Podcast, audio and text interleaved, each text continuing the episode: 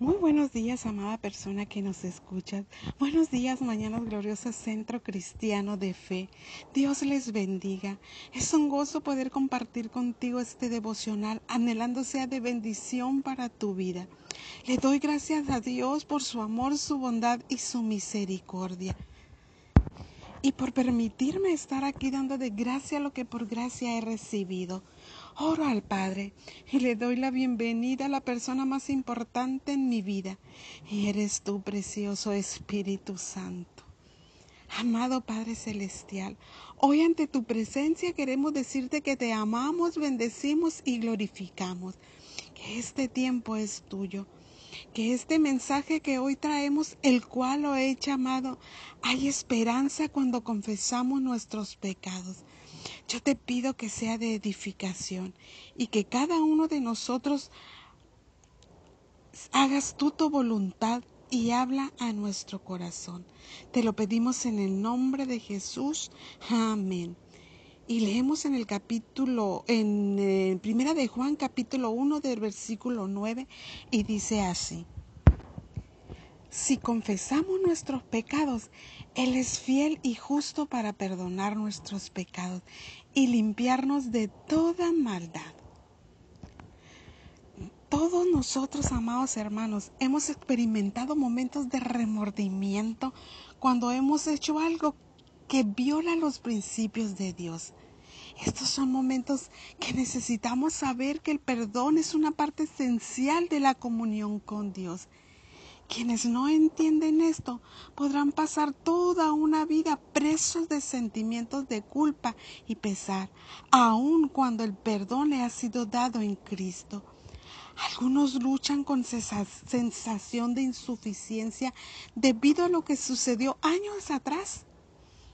Pero déjame decirte que el deseo fundamental de Dios es que nosotros experimentemos la libertad de su perdón y su gracia. Muchas veces podemos argumentar que nuestro pecado es demasiado grande para que Dios lo perdone, pero no es así. Dios es superior a cualquier pecado. Su amor por nosotros es incondicional y eterno. La Biblia nos dice que cuando buscamos su perdón, es, su fidelidad él nos limpia y nos perdona. Si confesamos nuestros pecados, Él es fiel, justo para perdonar nuestros pecados y nos limpia de toda maldad. Dios nos ha amado desde el principio del tiempo y ha designado a Jesucristo para ser nuestro redentor, defensor e intercesor. La confesión, estimado oyente, es declarar algo que se mantiene en secreto, oculto. Es algo serio. No es decir una oración poética o dar excusa acerca de nuestra vida. No es orar y decir, ay Señor, sí, es que he hecho algo malo. Lo siento. No, orar es decir, Señor, he pecado, he hecho lo malo y en ese momento lo confiesas con tu boca y pedirle perdón, que te lave y te limpie de todo pecado. Recuerda que tu pecado le costó su vida a Jesús. Al pedir perdón a Dios reconocemos que no podemos salvarnos a nosotros mismos. Por eso, amado hermano, debemos de dar gracias a Dios por su misericordia y por el precio tan grande que pasó en la cruz del pecado, por, de la cruz por nuestros pecados.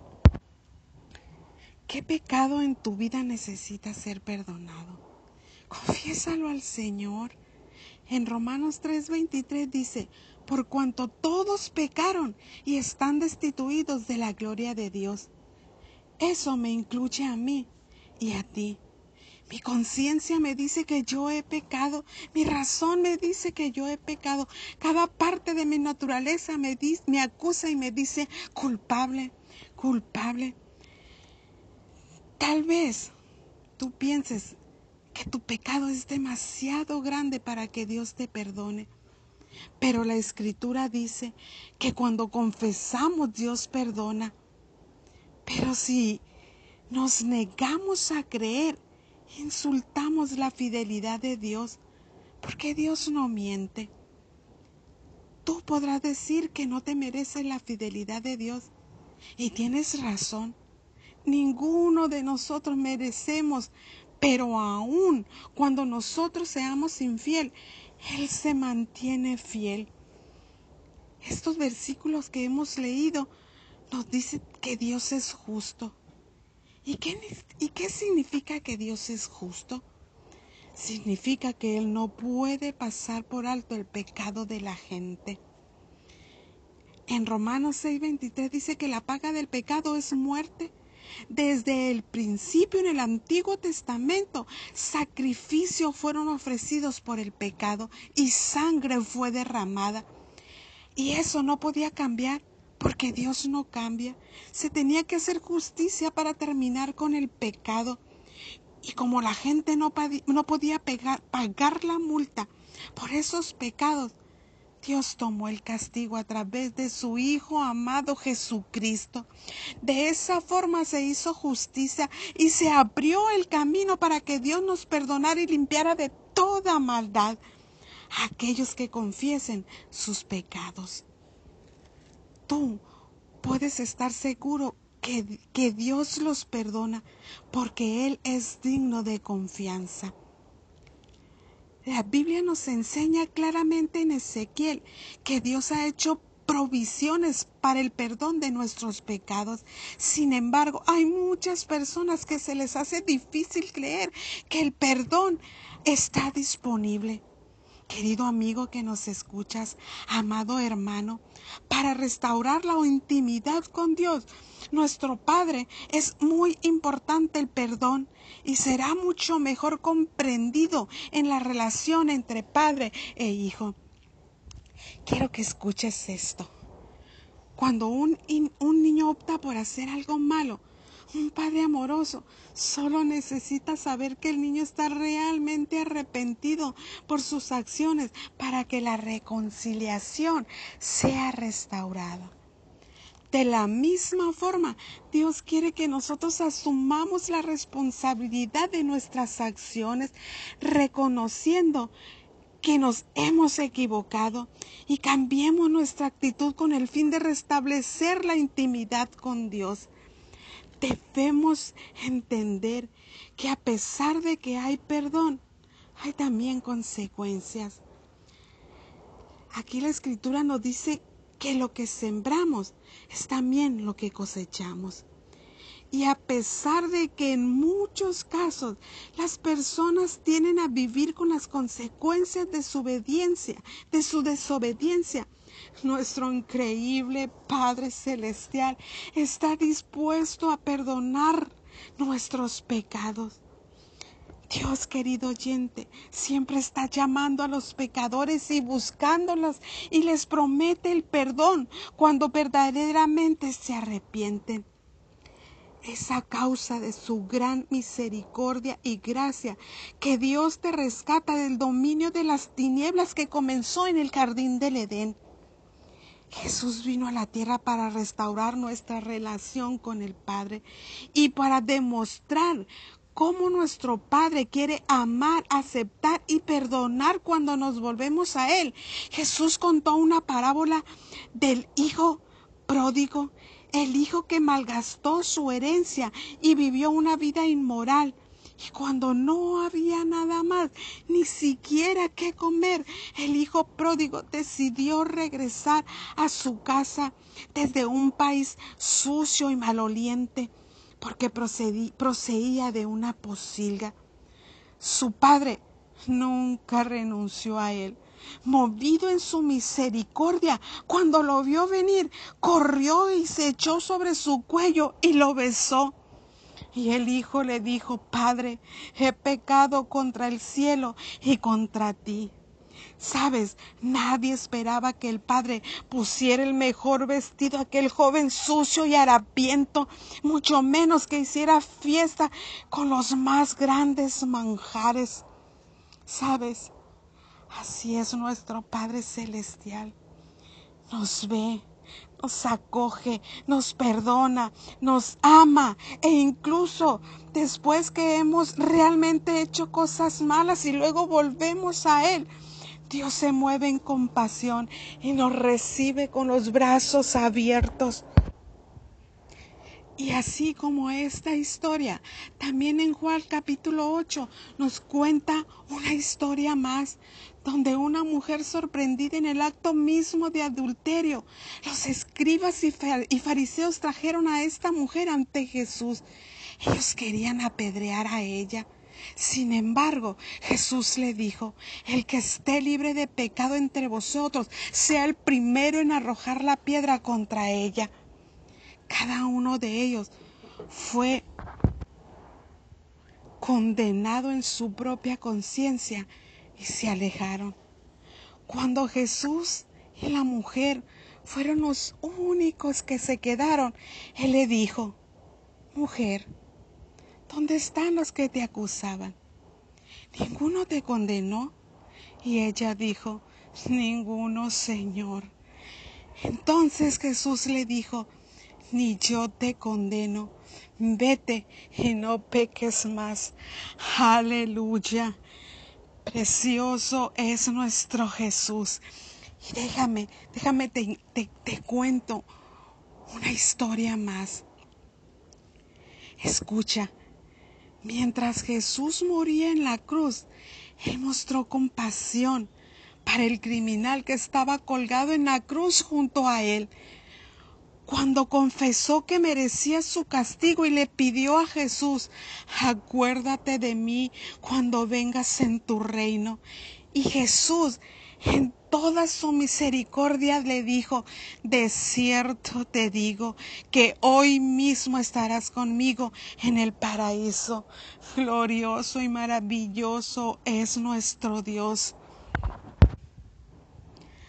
Hay tantas historias hermosas de perdón en la Biblia y ese es el deseo de Dios ver que los pecadores se conviertan a Él y reciban el perdón de sus pecados, se arrepientan de sus malos caminos y vuelvan a Dios, porque hay gozo en el cielo y hacen fiesta a los ángeles cuando un pecador se arrepiente. Amada persona, cuando nos convertimos en hijos de Dios, somos una nueva creación. Nuestro pasado ha sido borrado y Él nos da una nueva vida porque Él quita el pecado y restaura el alma. Cuando nosotros confesamos nuestros pecados, hay esperanza. Sin duda alguna, experimentamos una transformación, un cambio de vida cuando verdaderamente entregamos nuestra vida a Jesucristo. Porque la verdadera salvación trae transformación. Pero es necesario reconocer que necesitamos que alguien te rescate de la, miseria, de la miseria del pecado. Porque mientras vivamos negando que estamos en pecado y que todo está muy bien, no reconoces que tu alma está perdida y que necesitas la salvación que Jesucristo te ofrece. Muchos viven en una fantasía escondida y negando el pecado, desaprovechando el perdón y la verdadera vida que el Señor te ofrece a través de su Hijo Jesús. El primer paso es reconocer que tenemos un problema, que somos pecadores, admitir que he pecado y he ofendido a Dios. Sabemos que admitir causa vergüenza, causa pena, te sientes mal, pero Aquí Juan dice, sí, eres pecador, pero no te preocupes. Si confiesas tu pecado, Él es fiel, Él es justo, Él nos perdona y lo limpia de toda maldad. Pero si seguimos negando que tenemos pecado, no hay esperanza, no hay salida, no hay vida, no hay luz. Nos conviene confesar Él no te condena, no te ignora, no te hace a un lado. No sigas viviendo en el pecado, porque no te permite vivir la vida que Dios diseñó para ti. Y entre más sigas negando, más y más están desaprobando y malgastando la vida verdadera, la vida del propósito. Y aquí llego a la idea principal de lo que Juan nos quiere decir a través de este mensaje lo que Él quiere depositar en nuestro corazón, resumida en unas cuantas palabras. Eh, eh, que escucha, escucha bien esto. La transformación verdadera proviene de un arrepentimiento genuino. Quiere quieres salir de la oscuridad y entrar a la luz que Jesús te ofrece, te requiere de un arrepentimiento genuino. Y que puedas decir, he pecado contra Dios, lo he ofendido, pero me arrepiento y humildemente, humildemente confiesa tu pecado, sin miedo, sin temor. Querido oyente, ¿por qué no se dirige usted hoy al Señor? Y simplemente le abre su corazón y le habla como nunca hablaría con nadie más.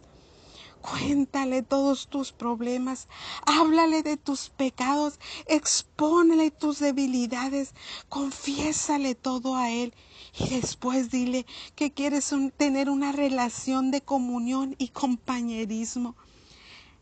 Realmente él ha preparado un hermoso camino para ti. Hoy te invito a recorrerlo y te aseguro que en este camino hay esperanza de que aun cuando pecamos y si lo confesamos a Él, seremos perdonados y limpiados. No importa qué tan grande sea tu pecado, Dios puede perdonarte si te arrepientes. Él dice, vengan a mí ahorita que pueden encontrarme y si tus pecados fueran rojos como la grana, rojo como el yo te los dejaré como blanca lana, como blanca nieve. No dejes pasar esta oportunidad. Hoy Dios te está llamando. Hoy Dios te da esta palabra de esperanza para ti. Acércate y permite que Él te limpie de todo pecado, amado hermano, amado amigo. Mi deseo es que esta palabra llegue a lo más profundo de tu corazón y te haga reflexionar. Dios te bendiga.